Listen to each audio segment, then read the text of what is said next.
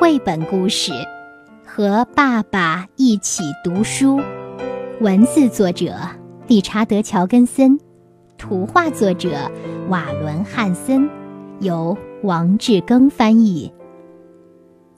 我们的照片挂在墙上，每当回忆童年，我最先想起的总是照片里的时光。我们三个窝在软软的沙发里，其实只有我俩，不过我总觉得有三个：我、爸爸和戴高帽的猫。每天晚上睡觉前，我们都会在一起读书，我觉得好温暖，好舒服。爸爸哈哈大笑，我回头看着他，他紧紧地搂着我，继续笑着给我读书。我们真的好快乐。每天晚上睡觉前，我们都会读一本书。这张照片里有我一生最美好的记忆，就是和爸爸一起读书。八岁的时候，我会自己读书了。没有读书的时候，放满书的书架围起来的空间，就是我和洋娃娃、小仓鼠、泰迪熊一起做白日梦的地方。每天晚上。我最喜欢坐在壁炉旁，把玩具全都收好，当然也不是全部啦。然后翻开一本书，爸爸就在旁边看着我，听我读书。我坐在软软的沙发前面，给洋娃娃、小仓鼠和泰迪熊读书，他们喜欢我讲故事，但。我最高兴的是，我们都在和爸爸一起读书。记得，在一个奇妙的夏日夜晚，月光皎洁，我难以入睡。走廊里传来脚步声，爸爸也睡不着，他小声的叫我：“嘿，还没睡吧？看这是什么？走，我们去吊椅那儿。”你拿上手电筒，我带着能送你进入梦乡的好东西。来吧，我们去读书。一个晚上，接着一个晚上，我们读海盗和国王，读巫师和魔戒，还有柳林风声。一个故事接着一个故事，就像一次又一次探险。不过，任何奇妙的探险。都比不上和爸爸一起读书。我渐渐长大，文字和故事越来越吸引我。无数个夜晚，我都在图书馆里度过。尽管高中生活有做不完的作业、让人兴奋的体育课，还有男生，但是。我最大的乐趣就是去图书馆与老朋友约会，查尔斯·狄更斯、简·奥斯汀、夏洛蒂·布朗特和马克·吐温。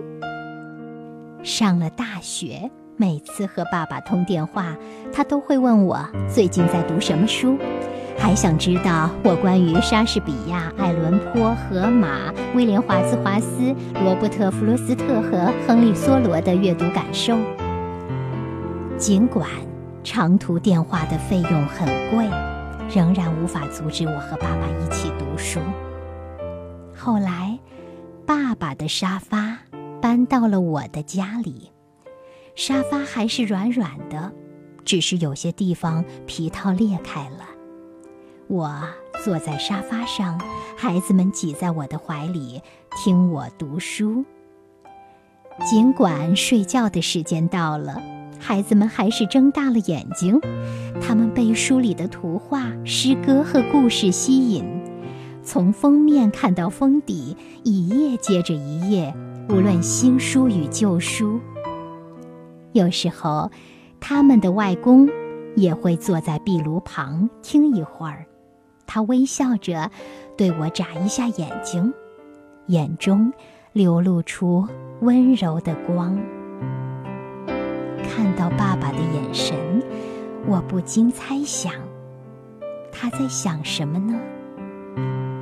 我们在一起度过了那么多美好的时光，多年以后，我仍然能和爸爸一起读书。现在，轮到我照顾满头白发的爸爸了。我帮他调整好枕头，让他舒服一些。爸爸该睡觉了，但我知道，他想让我给他读一读我俩最喜欢的故事。于是，我们又踏上了熟悉的故事之旅，进入那迷人的幻想世界。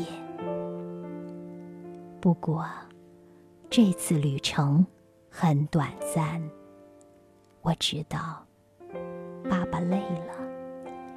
我轻轻地读完了《圣经诗篇》第二十三篇。我关灯时。爸爸轻轻地说：“每天晚上睡觉前，一定要读一本书。我一生最美好的记忆，就是和爸爸一起读书。”好啦，孩子们，这个故事讲完了。你最喜欢做的事情是什么呢？也许在很多的家庭里，妈妈们比较经常给孩子们讲故事，爸爸似乎和孩子共读时光没有太大的关系。但是我们也看到了很多爸爸积极地加入到了和孩子们一起读书的行列中来，而我也听说那些爸爸讲过的故事，在孩子们的心里留下了特别深刻和美好的印象呢。所以。这本书既是作者纪念和爸爸一起读书的时光，也是为天下所有爱孩子、愿意给孩子讲故事的爸爸加油的一本好书。它是来自广西师范大学出版社，而广西师范大学出版社一直也是小鱼阿姨特别喜欢的一家出版社，他们出版的很多书的品质都特别的高。在小鱼阿姨家的书柜里有很多来自广西师范大学出版社的书籍呢。那么这一本呢，当然也是。小鱼阿姨常说，如果你听到了一个特别让你感动的、喜欢的故事，就可以不妨找来这本书，拥有它。对，不仅是把它放在心里，还让它在你的眼前可以常常出现。